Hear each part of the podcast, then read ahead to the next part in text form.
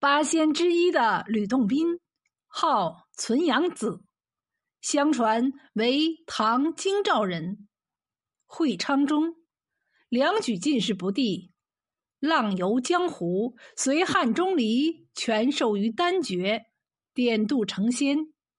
他曾隐居终南山修行，后云游各地。关于他的传说中，除了江淮斩蛟、岳阳弄鹤、客店醉酒等，还有戏牡丹花仙之说。相传吕洞宾云游天下，来到山色奇秀、九峰回环、号称金庭洞天的桐柏山，发现大地抖动。房屋倒塌，九峰玉崩。他定睛一看，原来是一只穿山甲在作怪。吕洞宾气恼之下，迅速召集各路山神，共商擒拿穿山甲，拯救百姓的大计。众山神纷纷说：“此怪有五千年的道行，练就了翻山倒海之术，我们敌他不过。”望大仙禀告玉帝，速派天兵天将捉拿此怪，拯救百姓，保护山林呐！吕洞宾嘿嘿一笑说：“一个小小的穿山甲作怪，不必惊动天兵天将，我一个人就可以制服他了。”众山神一起称谢而去。众山神走后，吕洞宾暗想。此怪妖术厉害，我怎能降服了他？也是我一时说了大话。如若不把此妖镇住，众山神岂不讥笑于我？这吕洞宾正在沉思之际，太白金星对吕洞宾说：“要降服穿山甲，非用定山神针不可。这神针乃是王母娘娘头上的一根玉簪，若能借得。”便可马到成功。吕洞宾说：“那怎么能行啊？玉簪本是王母娘娘心爱之物，恐怕谁也借不出来呀。”太白金星道：“此事并不难。王母娘娘身边有一名贴身侍女，牡丹仙子，她早有思凡之意。你若能打动她的心。”此事定能办妥。次日，王母娘娘在西天瑶台举行蟠桃盛会，请各路大仙赴宴。吕洞宾和太白金星驾起祥云，同赴蟠桃会。蟠桃会上，琴声悠扬，舞姿翩翩，各路大仙畅怀痛饮。酒过三巡，菜上五道。王母娘娘就命侍女牡丹仙子给各路大仙斟酒。当牡丹仙子给吕洞宾斟酒时，太白金星用胳膊将吕洞宾碰了一下。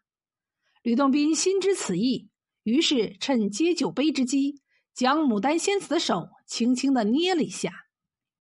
牡丹仙子心一动，不觉脸上一红，低着头退了下去。过了一会儿，王母娘娘又命牡丹仙子向大仙赐赠蟠桃。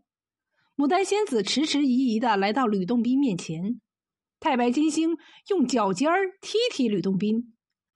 吕洞宾就在取蟠桃的时候，将桃盘重重的往下一摁。牡丹仙子手腕一软，羞的是面如桃花。她低着头顺后门向瑶池边儿急急走去。吕洞宾紧跟而去，牡丹仙子径直走到瑶池边，两眼凝视着池边开放的牡丹花，沉思起来。吕洞宾悄悄的站在牡丹仙子的背后，轻声说：“牡丹仙子，你在赏花吗？”牡丹仙子回头一看，见是吕洞宾，急忙拂袖掩面说：“你，你可知晓仙规？”吕洞宾嘿嘿一笑说。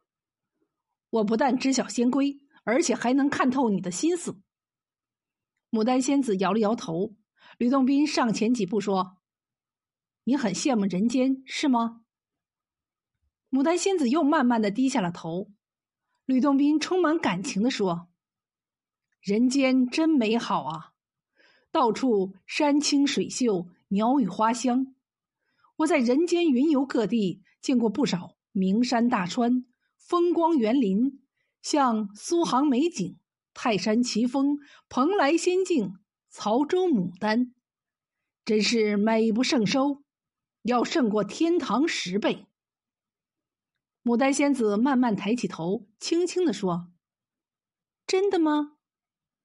吕洞宾用手一指，说：“牡丹仙子，你往那里看，有一对年轻的夫妇，他们在欢欢乐乐的耕地撒种。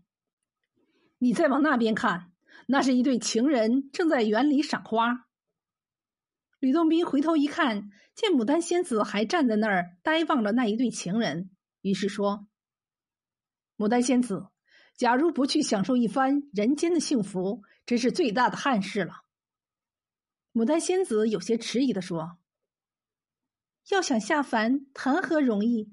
仙规如此森严，怎么会如愿以偿呢？”吕洞宾微微一笑：“牡丹仙子，你果有此意，我愿助你一臂之力。”牡丹仙子脸一红，羞答答的说：“是真的吗？”吕洞宾说：“真的，不过我也要请你帮个忙。”牡丹仙子说：“我能帮你做什么呢？”王母娘娘头上的玉簪借我一用。哎呀，那哪行啊！玉簪是王母娘娘的心爱之物，谁也借不得。牡丹仙子为难的说。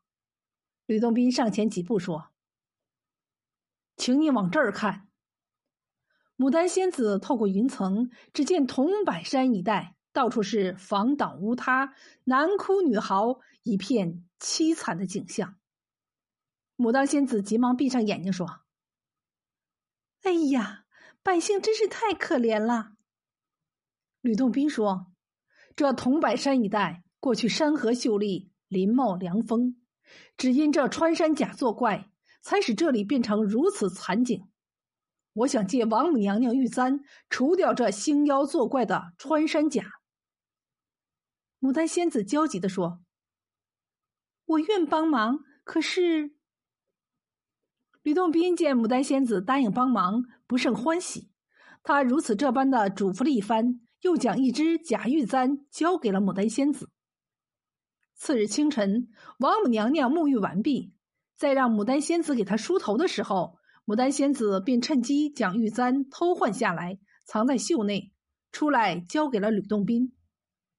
吕洞宾带着定山神针来到桐柏山，很快把那作恶多端的穿山甲擒住了。吕洞宾惩处了穿山甲之后，就和太白金星一同赶往西天瑶台归还定山神针，并请求王母娘娘宽恕牡丹仙子盗玉簪之罪。王母娘娘得知，又喜又惊又气，虽说为民除害应该讲。但牡丹仙子常在身边，竟如此目污我的尊严，天规难容。王母娘娘见二位大仙讲情，便说：“看在二位仙人的面上，免牡丹一死，但要赶出西天，降为凡俗。”就这样，桐柏山人民又过上了安居乐业的生活，牡丹仙子也实现了向往人间的愿望。